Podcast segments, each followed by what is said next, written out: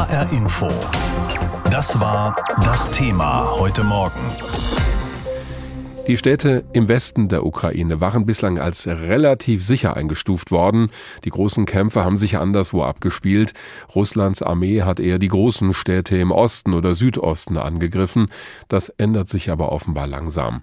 Auch in der Nähe der Stadt Lemberg oder Lviv auf Ukrainisch hat es am Wochenende Explosionen gegeben.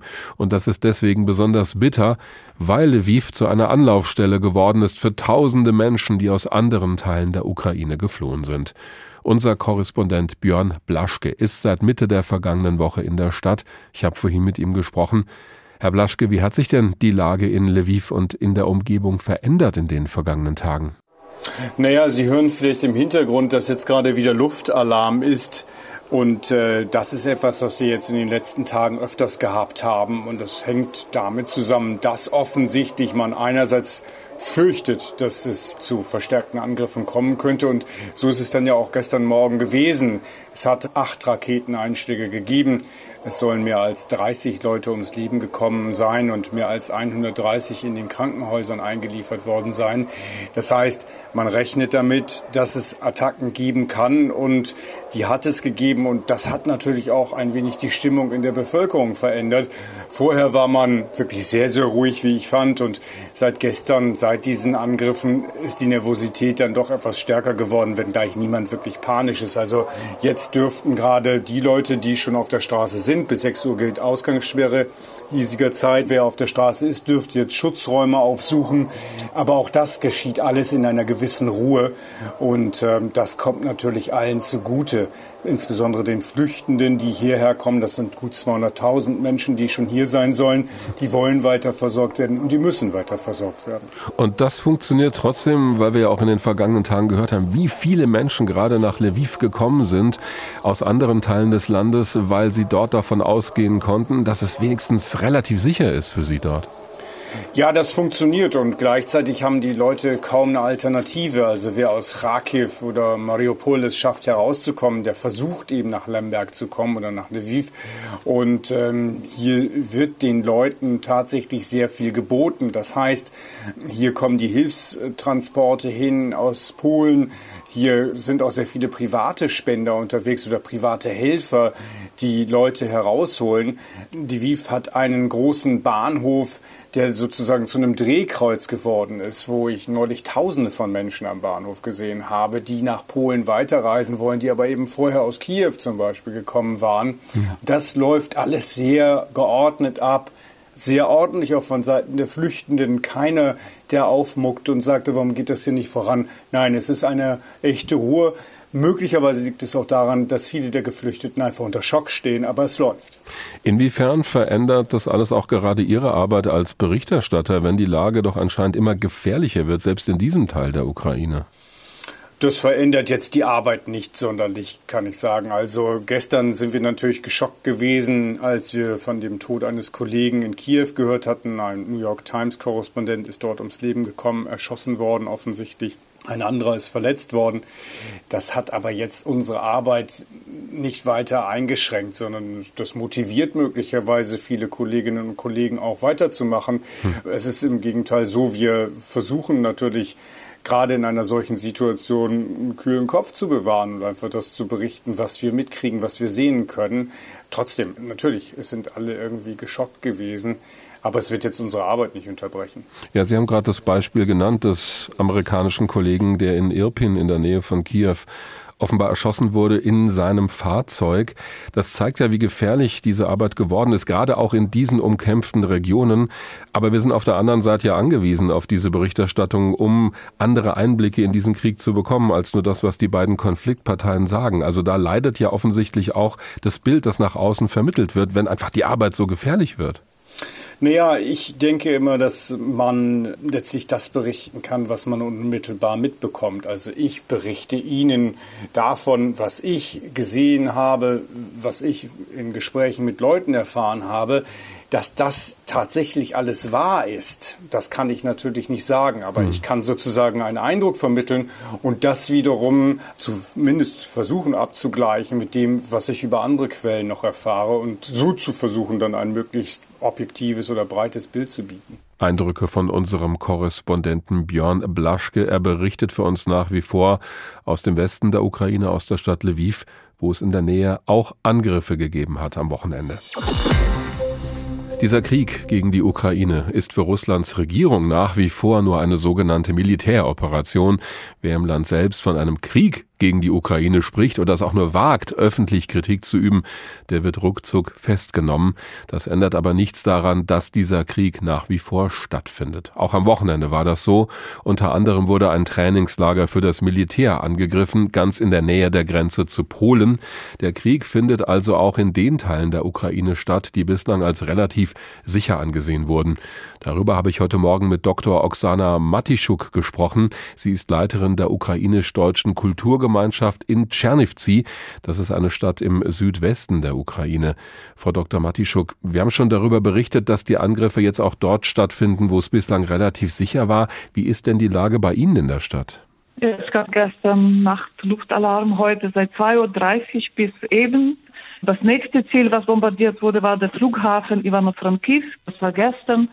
Heute soll ein Fernsehturm Rivne getroffen worden sein. Das ist im Nordwesten. Ja, hier habe ich nichts gehört. Also ich habe mehrere Stunden im Keller verbracht und irgendwann war es mir zu viel und äh, ich habe mich einfach mit dem Haushalt beschäftigt. Also Sie hatten einfach eine sehr unruhige Nacht. Das kann man sagen, ja. ja. In Ihrer Stadt sind ja auch Hilfslieferungen aus Deutschland angekommen. Was konnte da schon verteilt werden an die Leute? Ja, es kommen sehr viele Hilfslieferungen. Das kommt alles Mögliche von Hygieneartikel bis hin zu den Schutzwesten. Wir haben über unsere Partner, das ist für deutsche Kultur und Geschichte Südosteuropas, auch vieles bekommen. Zum Beispiel Schlafsäcke, zum Beispiel viele Medikamente, Powerbanks, Essen. Also es kam schon einiges an. Und heute kommt aus Rumänien auch noch eine sehr große. Wir erwarten viele Medikamente und viele Artikel für Kinder. Also das funktioniert offenbar noch trotz der Angriffe. Sie haben uns auch geschrieben, dass auch Hilfsgüter an das Militärkrankenhaus in Tschernivtsi weitergegeben werden oder sogar an das Militär selbst, das dort stationiert ist in der Region. Das müssen Sie uns kurz erklären. An das Krankenhaus gingen einige Medikamente und an die Front, die sogenannten lokalen Verteidigungstruppen, gehen zum Beispiel solche Sachen wie Kampfstiefel, wie Schlafsäcke, wie Powerbanks, aber auch Konserven zum Beispiel. Und Sie müssen bitte auch verstehen, dass äh, die Versorgung der Armee nach wie vor sehr stark von unserem zivilgesellschaftlichen Engagement abhängt. Das ist nach wie vor so, dass an vielen Artikeln fehlt. Und die Bereitschaft, hier alles an die Front zu schicken, ist sehr, sehr groß. Ja, ich glaube, das ist auch wichtig, das klar zu machen, denn wenn wir über humanitäre Hilfe reden, dann soll die ja eigentlich nur den Menschen vor Ort zugutekommen und zum Beispiel keine militärischen äh, Ziele verfolgen. Wird darüber denn diskutiert bei Ihnen, also wie das verteilt wird? Nein. Es wird nicht darüber diskutiert, es wird geschaut, was nötig ist. Es gehen auch viele Hilfslieferungen in die angeschlossenen Städte wie, wie Mykolaiv. Ich habe da eine Freundin, die in der Nähe untergekommen ist und sich darum kümmert es wird einfach geschickt, wo und was nötig ist. Hm. Sie arbeiten auch als Dozentin an der Universität von Tschernowitz in der Ukraine und Sie haben uns gesagt, dass heute eigentlich die Vorlesungen da wieder losgehen sollen über das Internet, also online. Das hat die Regierung wohl so beschlossen. Wie soll das gehen mitten in einem Krieg? Ja, das frage ich mich auch. Es gibt eine Empfehlung vom Bildungsministerium. Wir haben ein internes Schreiben, das besagt, dass wir ab heute wieder online unterrichten. Es gab schon früher sehr viele Fragen zu diesem Ministerium und auch zum Bildungsminister. Ich werde meine Studenten natürlich alle anschreiben. Ich werde den Vorschlag machen. Ich muss ja diese interne Verordnung auch befolgen. Ich weiß jetzt schon, dass viele sich nicht zuschalten werden. Wir schauen einfach mal. Ich verstehe das nicht, weil alle Menschen traumatisiert sind. Hm. Davon abgesehen sind viele nicht vor Ort. Davon abgesehen haben viele keinen Zugang zum Internet. Also die Situation ist für viele sehr heikel psychologisch, aber auch rein technisch gesehen. So erlebt das Dr. Oksana Matischuk, Leiterin der ukrainisch-deutschen Kulturgemeinschaft in Tschernivtsi. Das ist eine Region im Südwesten des Landes. Wenn die Friedensforscherinnen und Forscher vom SIPRI-Institut in Stockholm sich melden, einmal im Jahr, dann hören alle immer ganz genau hin und in diesen Tagen noch genauer. Denn das SIPRI-Institut zählt auf, welches Land wie viele Waffen kauft und verkauft und wie sich der Markt weltweit entwickelt hat. Deutschland ist auch immer vorne mit dabei. Und auch wenn es immer ein Blick in die Vergangenheit ist, zeigt er doch einen deutlichen Trend. Die aktuelle Lage, der Krieg in der Ukraine spielt im neuen SIPRI-Bericht noch keine Rolle. Denn Grundlage für den Bericht sind immer die vergangenen fünf Jahre, in diesem Fall also der Zeitraum 2017 bis 2021. Die Wissenschaftler des Instituts sehen global einen leichten Rückgang des internationalen Waffenhandels um 4,6 Prozent im Vergleich zu dem Fünfjahreszeitraum zuvor. Ein Abwärtstrend ließe sich daraus jedoch nicht ableiten, so Rüstungsexperte Peter Peter Wesemann aus dem SIPRI-Team. Es handelt sich nur um einen sehr geringen Rückgang. Wir befinden uns auf einem hohen Niveau von Waffenimporten und Exporten, haben hier ein Plateau erreicht. Und es gibt weltweit sehr große Unterschiede von Region zu Region. Mehr Waffenimporte seien immer ein Zeichen dafür, dass Länder oder ganze Regionen sich bedroht fühlten. Europa sei da ein gutes Beispiel. In keiner anderen Region in der Welt stiegen die Waffenimporte in den vergangenen Jahren so stark wie hier, nämlich um 19 Prozent im Vergleich zu den Jahren 2012 bis 2016. Seit der Annexion der Krim durch Russland in 2014 beobachten die SIPRI-Wissenschaftler diesen Trend. In Europa gibt es drei Länder, bei denen wir den größten Anstieg sehen. Großbritannien, Norwegen und die Niederlande. Aber das sind nur drei Beispiele, die in den letzten Jahren mehr Waffen importiert haben. Auch andere Länder haben eine erhebliche Menge neuer Waffen Waffen bestellt und werden diese in den kommenden Jahren geliefert bekommen. Das sind beispielsweise Länder wie Rumänien und insbesondere Polen. Romania, are countries like Poland especially. Waffenhandel ist ein langsames Geschäft und immer mit einer mindestens mittelfristigen Planung verbunden, so die Forschenden. Aktuelle Entwicklungen spiegeln sich erst Jahre später in den Zahlen wider. So hat es nach der Finanzkrise einige Jahre gedauert, bis Investitionen im Waffenhandel sichtbar zurückgingen. Es ist also zu erwarten, dass jüngste Entwicklungen wie die deutliche Erhöhung der Verteidigungsausgaben in Deutschland erst in einiger Zeit in den SIPRI-Zahlen sichtbar werden. Deutschland interessiert sich für amerikanische Kampfflugzeuge, insbesondere die sogenannten F-35, die die ziemlich alten Flugzeuge ersetzen sollen, die Deutschland im Moment besitzt. Es gibt zunächst einen parlamentarischen Prozess über die Bestellung. Dann muss ein Vertrag geschlossen werden, aber die Produktion in den USA ist bereits gut gebucht. Es hängt also davon ab, welche Art von Vereinbarung man aushandeln kann. Auch wenn in Europa der Anstieg von Waffenkäufen am höchsten ist, der größte Markt ist weiterhin Asien und Ozeanien. 43 Prozent des Handels passiert in diesen Regionen.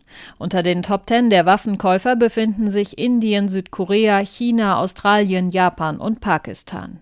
Die Spannungen zwischen China und einigen dieser Staaten seien der Hauptgrund für die Lieferungen von Waffen aus US-amerikanischer Produktion, so der SIPRI-Bericht.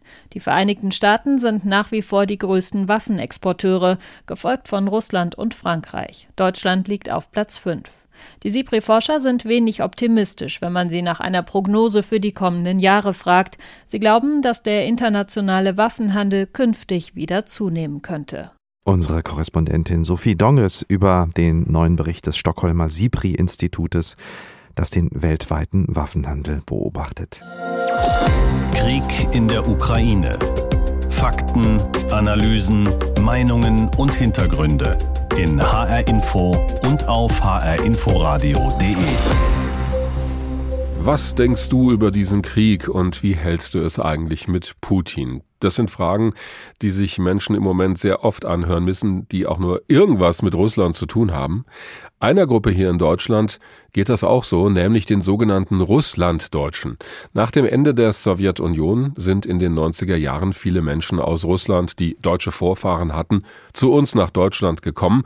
Deswegen werden die auch Russlanddeutsche genannt. Viele von denen leben noch immer hier, schätzungsweise zwei bis drei Millionen. Wie diese Menschen auf die aktuelle Lage schauen, darüber habe ich mit Dr. Yannis Panagiotidis gesprochen. Er ist Migrationsforscher an der Universität in Wien und hat sich mit diesem Thema intensiv beschäftigt. Herr Dr. Panagiotidis, was wissen Sie denn darüber, wie die Russlanddeutschen über diesen Krieg denken?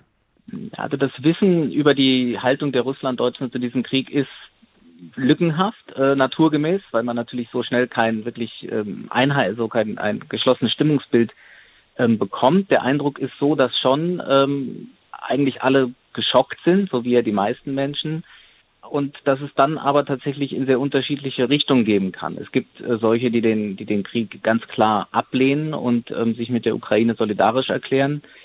Es gibt Menschen, die vielleicht bisher sogar eine gewisse latente Sympathie für, für Putin und, und Russland hatten, aber sich aufgrund dieses Krieges sich jetzt schockiert davon abwenden. Es gibt aber auch solche, die das ähm, Kreml-Narrativ vom äh, der letztlich defensiv von der defensiven Militäroperation auch glauben und ähm, sich auf diese Position ähm, zurückziehen. Die gibt es auch. Das heißt, wir bräuchten eigentlich mal eine aktuelle Meinungsumfrage, um das wirklich mit harten statistischen Daten zu unterfüttern. Das bräuchte man eigentlich, ja. Also was wir, was wir wissen, was ich weiß, das äh, basiert auf, ähm, ja, auf Gesprächen, die ich führe, auch auf Gesprächen, die äh, Kolleginnen im, in ihrer Feldforschung führen und wo sich aber schon so dieser Eindruck verdichtet, dass die Meinungen wirklich auseinandergehen, dass es auch zu Konflikten kommt, mhm. die quer durch die Communities gehen, die quer durch die Familien gehen, die oft auch die Generationen gegeneinander stellen, mit der Tendenz, dass ältere Menschen, die eher auch ihr ihre Informationen aus russischen Medien beziehen, eher dem Kreml zuneigen und ähm, jüngere Menschen eher äh, diese Version kritisch sehen, wobei das ähm, auch nicht nur eine Alters- und Generationenfrage ist. Es gibt auch junge Menschen, die Putin toll finden und es gibt auch ältere Menschen, ähm, die ihn sehr kritisch sehen. Ist aber doch schon mal interessant, dass es da nicht so diese eine vorherrschende Meinung offenbar gibt, sondern sehr unterschiedliche Meinungen, was ja auch zu Auseinandersetzungen, zu Streitereien durchaus führen kann. Jetzt könnten wir ja denken, dass diese Menschen Russland damals verlassen haben, weil sie eine bessere Zukunft haben wollten, aber auch vor allem ein anderes politisches, auch demokratisches System. Wie zerrissen sind diese Leute im Moment auch politisch gesehen? Die meisten sind ja tatsächlich zu einer Zeit gegangen, als Russland ja zumindest äh, theoretisch ähm, demokratisch war. Der offizielle Anspruch dieser Migration war ja, dass diese Menschen als Deutsche nach Deutschland kommen, um quasi in der in der Heimat der Vorfahren zu leben. Natürlich hatte das auch ganz viel mit dem damals ähm, zerfallenden, mit dem, mit der wirklich auseinanderfallenden Wirtschaft ähm, zu tun, mit der, die immer schlechter wurde. Mhm. Und die, ja, die Sympathie, die Putin zum Teil auch aus dieser Community wie auch aus der russischen Bevölkerung insgesamt zukam, hatte natürlich auch damit zu tun, dass ihm die Stabilisierung Russlands ähm, unter seiner Amtszeit zugeschrieben wurde. Ja, da wollte ich gerade fragen. Diese Leute haben dann schon tendenziell, also jetzt in der Zeit vor diesem Krieg, äh, das gar nicht so schlecht gefunden, was Putin gemacht hat. Ja, kann man so pauschal auch nicht sagen. Also mhm. es gab ähm, nach nach ähm, Meinungs es gab nach Meinungsdaten, die es gab, die schon ein paar Jahre alt sind von 2016, da gab es ungefähr ein Sechstel der Bevölkerung, die wirklich dezidiert ähm, jetzt in außenpolitischer Hinsicht ähm, sehr pro-russisch waren, also keine Mehrheit. Die Mehrheit ist tatsächlich ja irgendwo dazwischen. Ähm, es gab sicherlich solche, die ähm, die Putin eben nicht so schlecht fanden, eben weil ihm ja auch die die Stabilisierung Russlands irgendwo angerechnet wurde. Aber das ist eben ja, das, das, das verändert sich schon und das verändert sich eben auch in dem Maße, wie die jüngere Generation erwachsen wird, die eben anders sozialisiert ist und ähm, deren Bezüge zu Russland ähm, und zur, ja, zur sowjetischen Vergangenheit dann auch natürlich ganz andere sind. Jetzt haben viele Russlanddeutsche nicht nur Verwandte in Russland, sondern eben auch in der Ukraine. Was hören Sie da so aus der Community? Ich könnte mir vorstellen, dass die in einer ziemlichen Zwickmühle stecken gerade. Ja, natürlich. Das ist, ähm, es ist ja insgesamt so, dass, dass es viele Familienbeziehungen gibt zwischen Russland und der Ukraine und aus beiden diesen Ländern eben nach Deutschland, ähm, wie auch in andere Länder, wo, wo Menschen von dort emigriert sind. Und das ist natürlich sehr schwierig, weil ja diese Menschen sehr unterschiedliche Erfahrungen machen. Die in der Ukraine sind unmittelbar vom Krieg betroffen, die in Russland äh, glauben unter Umständen gar nicht, dass das ein Krieg ist oder dass das alles so schlimm ist. Das heißt, da kommt dann auch da kommt dann auch ein gewisses Unverständnis und eine Sprachlosigkeit in so äh, transnationale Familien, weil sie einfach ähm, sehr unterschiedliche Realitäten erleben bzw. vermittelt bekommen. Die Einschätzung von Dr. Janis Panagiotidis, Migrationsforscher an der Universität in Wien zur Frage, wie denn die Russlanddeutschen hier bei uns über diesen Krieg gegen die Ukraine denken. Die russische Regierung bzw. Wladimir Putin und sein engster Kreis haben diesen Krieg geplant und dann losgeschlagen. Nicht die Menschen in Russland. Das ist den meisten hier bei uns auch klar. Und wir sehen auch in Russland Protestierende, die ein enormes persönliches Risiko eingehen, für ihre offene Kritik verhaftet werden. 15.000 sollen es schon sein, die festgenommen worden sind. Immer wieder gibt es jetzt aber auch Berichte aus Hessen, dass hier lebende Menschen aus Russland angefeindet werden, allein wegen ihrer Herkunft. Wir wollten wissen, wie Bürgerinnen und Bürger russischer Herkunft über diesen Krieg denken und was sie von ihren Landsleuten in der Heimat hören. Waldemar aus Offenbach lebt seit fast 30 Jahren in Deutschland. Geboren ist er in Novosibirsk im Süden Russlands.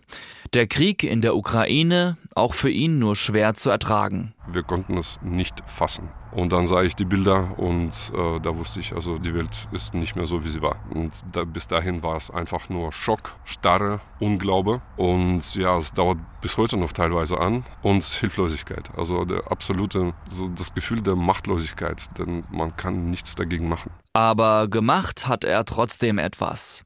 Am vergangenen Wochenende hat er eine Mahnwache aus Solidarität mit der Ukraine veranstaltet, und zwar an der Frankfurter Hauptwache zusammen mit Freunden.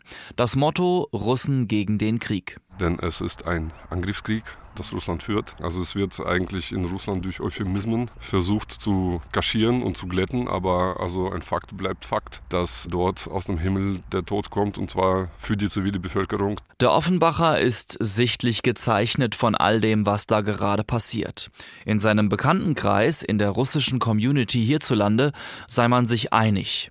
Doch es gäbe auch hier nach seinem Empfinden eine absolute Minderheit, die etwas anderes denken würde. Im Facebook sieht man auch immer wieder äh, einzelne Stimmen, die halt der Kreml-Propaganda tatsächlich überzeugt sind. Also die scheinen tatsächlich zu glauben, dass das, was dort gerade geschieht, dass es zu Recht geschieht. Gegen den Ukraine-Krieg ist auch Tatjana aus Frankfurt. Schon seit fast 25 Jahren lebt die geborene Moskauerin in Deutschland. Für das, was Putin da momentan anrichtet, schämt sie sich. Mit ihren russischen und ukrainischen Bekannten in Deutschland hat sie keinen Streit. Doch was sie aus der Heimat hört, schmerzt sie. Die Leute, die dort wohnen, das ist Katastrophe. Die sind alle sehr, sehr entschieden für diese, wie sagt man, Maßnahme und sehr feindlich den Ukrainer gegenüber und den Zelensky gegenüber und sie behaupten, das ist ein faschistisches Land und die Nazis kommen jetzt nach Europa und so weiter und so fort. Massive Propaganda, die die einfachen Leute glauben würden, berichtet Tatjana. Nicht ohne persönliche Folgen, denn mit ihnen kommuniziert sie nicht mehr. Ich habe einmal, das hat gereicht. Es hat mir so viel vorgeworfen, dass ich hier wohne, dass ich nicht auf richtiger Seite bin. Also ich rufe nicht nur an. Leicht fällt es ihr nicht, über all das zu sprechen, denn sie liebt ihr Land, fährt gerne nach Moskau, in ihre Heimatstadt, schwärmt von der reichhaltigen russischen Kultur. Hier in ihrer Wahlheimat hat sie keine Probleme mit Anfeindungen, weil sie Russin ist. Auch Waldemar aus Offenbach nicht. Er erlebt Rücksichtnahme und hat zum Schluss noch eine ganz klare Botschaft. Nein, Anfeindungen habe ich bisher persönlich keine erlebt. Und von meinen Bekannten gab es bisher weder Anfeindungen noch irgendwelche Fragerei. Also ich glaube, die Leute lassen mich auch teilweise in Ruhe, weil sie wissen, es gibt, es gibt noch Leute in Russland, die mir halt lieb und teuer sind und die können das Land nicht verlassen zum Beispiel. Die können überhaupt nichts machen. Ich mache mir tierische Sorgen um sie. Die Grundhoffnung und die Forderung ist einfach nur, hört auf, diesen Krieg zu führen. Waldemar, ein gebürtiger Russe, der seit vielen Jahren in Offenbach lebt. Ein Bericht war das von Andreas Heigen. Jeden Tag flüchten Tausende über die Grenzen aus der Ukraine, über Polen, die Slowakei oder über Rumänien und viele reisen dann weiter in der Hoffnung, irgendwo Halt zu finden und Schutz für die Kinder. Ario Degani ist in Gießen aufgewachsen, lebt aber seit acht Jahren in einem Dorf bei Kiew, direkt an der Stadtgrenze, mit seiner ukrainisch-russischen Frau und zwei kleinen Kindern, vier und sechs Jahre alt. Er hat bis vor wenigen Wochen in Kiew als Rechtsanwalt gearbeitet und seit wenigen Tagen ist die Familie in Deutschland und versucht zur Ruhe zu kommen nach einer mehrtägigen Flucht mit dem Auto. Ich habe heute Morgen mit ihm telefoniert und ihn erstmal gefragt, wie es ihm geht. Müde seien sie, erschöpft und sehr froh, dass sie jetzt gerade in Speyer sein können in Rheinland-Pfalz, um ein paar Tage dort bei Verwandten bleiben zu können. Und dann habe ich gefragt, wie er und seine Familie sich entschieden haben, dass sie unbedingt raus müssen aus Kiew und aus dem Land, was das für ein Moment war. Also wir sind am 13. Äh, Tag des Krieges sind wir von unserem Haus weggefahren mit unserem Auto, den Kindern und wir haben uns dazu entschieden, weil wir gehört haben, dass in den Nachbardörfern, also unter Irpin, Bucha, die Tschetschenen angefangen haben zu plündern, zu vergewaltigen. Die tschetschenischen und, Soldaten meinen Sie? Genau. Und dann haben wir angefangen, darüber nachzudenken, meine Frau und ich, äh, was das für uns bedeuten könnte und für unsere Hausgemeinschaft. Wir hatten drei Frauen unter 40 und äh, zwei kleine Kinder, unsere Kinder. Und dann haben wir das Worst-Case-Szenario durchgespielt und zwei Tage überlegt und es ist uns sehr schwer gefallen, das zu machen. Aber dann haben wir uns entschieden, dass wir das den Kindern nicht antun können, wenn das passiert. Und dass das zu viel Risiko ist für die Kinder. Und dann haben wir uns entschieden, Sachen zu packen und dann unser Haus zu verlassen. Und das war schon sehr schwer, weil wir mussten auch den anderen fünf dann eine Alternative anbieten, dass sie sicher sind haben ihnen dann versucht, eine Alternative anzubieten in einem Dorf, dass wir sie mitnehmen. Sie haben eine andere Lösung dann gefunden, aber die waren auch sehr traurig, dass wir gegangen mhm. sind. Und dann sind wir eben gefahren. Sie sind mit dem Privatauto durch die Westukraine, um dann über die rumänische Grenze zu flüchten. Wie haben Sie diese Flucht erlebt? Also das war schon sehr anstrengend. Wir sind erst in den Süden gefahren, 100 Kilometer nach Bila und äh, dann sind wir in den Westen gefahren und wir waren uns nie sicher, ob das genug Abstand ist zu den russischen Truppen, die ja vom Norden runterkommen oder damals runtergekommen sind und äh, bei Jitomir schon waren auf dieser Achse. Und das war nicht sicher. Wir waren uns auch nicht sicher, ob die Route okay ist. Aber ähm, wir haben immer nach russischen Truppen dann Ausschau gehalten. Als wir in den Westen mehr gekommen sind, habe ich mehr in den Himmel geguckt, weil auch russische Kampfjets Kolonnen von Flüchtlingen angreifen, beschießen, Busse beschießen. Und wir haben immer versucht, äh, sehr einzeln, also nicht in Kolonnen, nicht im Stau zu stehen, sondern durch kleine Dörfer zu fahren, weil wir dachten, das ist sicherer. Und dann kamen wir an der rumänischen Grenze an in der Nacht. Also nicht in der Nacht, von 19 Uhr kamen wir da an, nach zwölf Stunden Fahrt, ununterbrochen. Also wir haben keine Pause gemacht. Nur zum äh, Tanken einmal hat uns ein Bekannter getroffen und hat uns Benzin gegeben. Hm. Und äh, dann haben wir gewartet, da waren so 2000 Autos, die waren fünf Kilometer von der Grenze weg, hinter uns äh, der gleiche Stau. Und dann mussten wir 17 Stunden an dieser Grenze warten, um die überqueren zu können. Und dann am nächsten Tag sind wir dann über die Grenze mit den anderen Autos, aber haben auch sehr viele Flüchtlinge zu Fuß gesehen. Und das war sehr beeindruckend in der schlechten Form, weil man dann sieht, dieses Leid äh, dieser Menschen und äh, das waren Minusgrade und wir hatten den Luxus, dass wir im Auto saßen und die Heizung ging. Andere hatten ein Auto, aber kein Benzin mehr. Äh, die mussten frieren und wieder andere waren zu Fuß da und haben ausgeharrt, 17 Stunden an der Grenze, um dann drüber zu kommen. Und das war schon sehr beeindruckend, hat uns auch sehr geprägt. Und äh, für uns war ganz komisch, als wir dann die Grenze überquert haben. Sie haben zwei kleine Kinder, vier und sechs Jahre alt. Sie haben eine Frau, sie ist Ukrainerin und auch Russin. Wie haben Ihre lieben drei all das überstanden? Wie geht's Ihnen jetzt? Also uns geht's relativ gut. Ähm, wir haben die ersten zwei Tage waren wir sehr, sehr müde, äh, konnten aber auch nicht richtig durchschlafen. Haben immer nur so vier Stunden geschlafen, sind dann aufgewacht. Mittlerweile geht es sehr viel besser, aber irgendwie schmeckt das Essen nicht. Wir sind sehr verbunden mit den Leuten noch. Wir würden gerne zurück und ähm, ja, warten einfach, was jetzt passiert. Wir wissen ja auch nicht, dauert dieser Krieg Tage, Wochen, Jahre und irgendwann muss man dann sein Leben neu entscheiden und ausrichten. Wir würden natürlich gerne zurückgehen, helfen, aufbauen. Wir haben ein Haus da, wenn es noch steht, was wir auch zurücklassen mussten. Aber wenn der Krieg sehr lange dauert, müssen wir versuchen, auch andere Wege zu finden, um unser Leben neu zu ordnen. Aber ich glaube, diese Verbindung zu den Freunden, die wir haben in der Ukraine, die immer noch dort sind, denen wir immer noch helfen, auch jeden Tag, das ist schon sehr schwierig aus der Ferne dann zu erleben. Aber ich glaube, das ist der Alltag, an dem wir uns halt gewöhnen müssen. Äh, aber wir hoffen, dass das bald ein Ende hat und wir wieder zurückgehen können. Das heißt, der Gedanke, doch länger bleiben zu müssen, den lassen Sie jetzt noch nicht so richtig zu, weil Sie haben ja viele Verwandte, viele Kontakte. Sie haben eine alte Heimat Gießen, in der Sie vermutlich auch gut aufgefangen wären. Ja, also wir hätten natürlich die Möglichkeit, hier ein neues Leben aufzubauen und äh, sind auch Möglichkeiten da, auch Karriere zu machen und ich habe auch viele Angebote, aber unser Herz ist einfach in der Ukraine mit den Menschen und, und wir würden gerne zurück, weil das ist ähm, eine ganz andere Verbundenheit, die wir da zu diesem Land äh, spüren und auch zu den Leuten.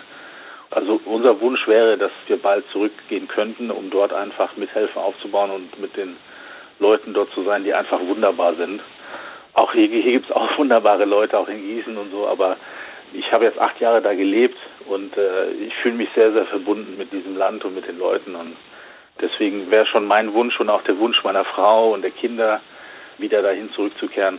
Aber manchmal werden Wünsche nicht erfüllt, also man muss dann irgendwie auch im Leben mit anderen Sachen zurechtkommen und äh, das müssen wir dann auch mal schauen. Ja, erstmal schauen, zurechtkommen und dann das Leben neu ordnen. Ario Degani, ein deutscher Bürger, aufgewachsen in Gießen. Sein Lebensmittelpunkt war die letzten acht Jahre aber Kiew. Jetzt musste er fliehen mit seiner Familie. Ein Schicksal ist das von Hunderttausenden in diesem Moment. HR Info. Das Thema. Wer es hört, hat mehr zu sagen.